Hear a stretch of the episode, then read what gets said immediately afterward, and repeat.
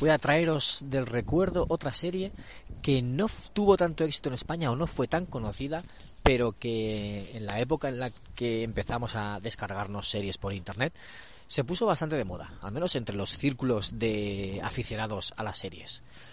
A ver qué os parece, os voy a hablar de Verónica Mars. Estás escuchando un podcast miembro de la iniciativa Podgaming.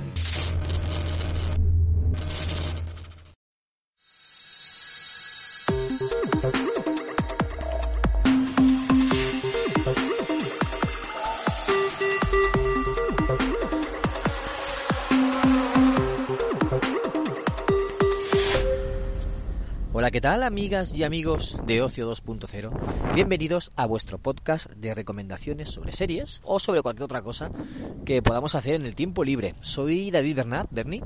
Este es el podcast que se graba mientras paseo al perro y hoy hace un poquito de viento, así que es posible que oigáis alguna racha o alguna ráfaga en algún momento dado.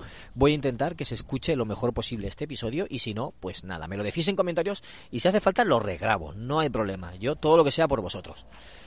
Os voy a hablar hoy de Verónica Mars, una serie que, como decía antes, tuvo un cierto éxito en los círculos de aficionados a las series cuando llegó la época de, empezar a descargarlas por internet.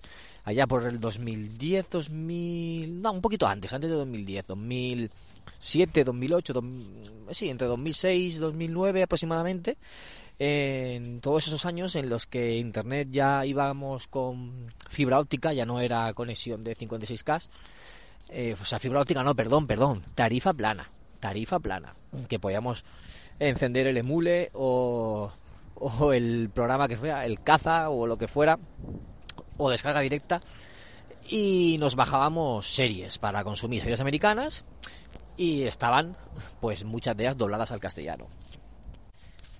¿De qué iba Verónica Mars? Pues era una serie cuya protagonista se llamaba así, se llama Verónica Mars, es hija de el inspector Mars, bueno, era un, era un inspector de policía que se deja el cuerpo para hacerse detective privado. Entonces ella su hija, va al instituto, le ayuda a veces eh, con temas administrativos en la en la oficina, digamos, en, en la eh, no me acuerdo ahora cómo se llama, eh, no es oficina, pero bueno, el gabinete, lo que sea le ayuda con trabajos administrativos y entonces pues de ver los casos, de escuchar a su padre, de, estar con él, pues al final aprende algo de detective. Y entonces ella se encarga de ser la detective privada del instituto, de los casos que pasan en el instituto. No sé si os suena esto a, a Sex Education, pero en otro ámbito, pues sí. Eh, Sex Education cogió la idea más o menos como esto.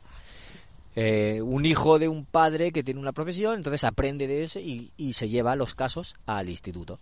Y en eso consiste Verónica Mars, una detective eh, joven, adolescente, que está en el instituto y que resuelve casos de sus amigos, pues con lo que aprende con su padre. Luego la trama va avanzando, la, hay cosas que se van complicando, hay alguna trama por ahí que, va siguiendo durante toda la, la, temporada. La mayoría de casos, la mayoría de capítulos son casos autoconclusivos, un capítulo que termina y sí que hay alguna eso subtrama que va a lo largo de la temporada y pues muchos líos de romances con unos y con otros, etcétera, que es lo que le da vidilla y te engancha, ¿no?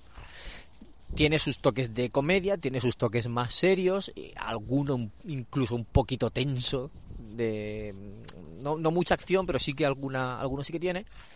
Así que si te gustan los procedural, los procedimentales, esos, esas series tipo eh, CSI, podríamos decir, o House o cosas así, que resuelven casos e, e investigan, etcétera, pues esta serie es muy apta para, para vosotros encima si, si sabéis que es de instituto y que tiene ese tipo de, de cosas y de clichés, que seguro que tiene clichés, pues bueno, si os gustan, pues ya habéis dado con la serie perfecta para vosotros. Esta fue la serie con la que descubrí a la actriz Kristen Bell. Eh, no sé si os suena, es una actriz rubia, pelo liso, ha hecho mmm, muchos papeles, la verdad es que ha hecho muchos papeles. Eh, fue conocida por ser eh, bueno, por salir como un personaje en la tercera temporada o en la segunda temporada de, de Héroes, Heroes, Luego, además, también salió en una The Good Place, una serie que está en Netflix, que digamos que va sobre el más allá, y ella hace trastadas.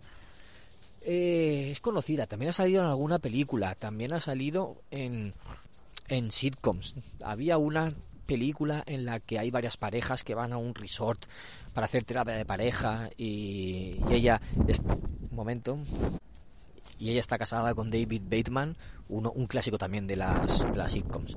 Bueno, pues en esta película también sale ella. Y uno de sus papeles más famosos, aunque no de imagen sino de voz, es haber doblado a Elsa en Estados Unidos. Bueno, la versión inglesa, versión americana. Sí, ella es Elsa de, de Frozen.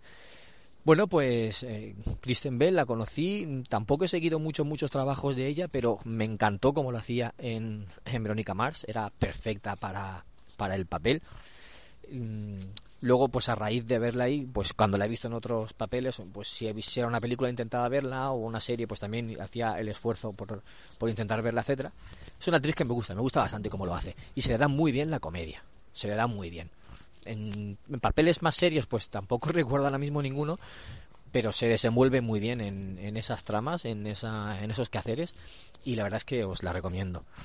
Verónica Mars, una serie pues de hace ya 20 años, creo yo, eh, que es muy para detectives, sabéis que me gustan los toques detectivescos, pues os he hablado muchas veces de Batman, os he hablado alguna vez de Sherlock Holmes, que también me gusta. Pues todas esas tramas a mí me convencen. Entonces, esta serie me enganchó muchísimo.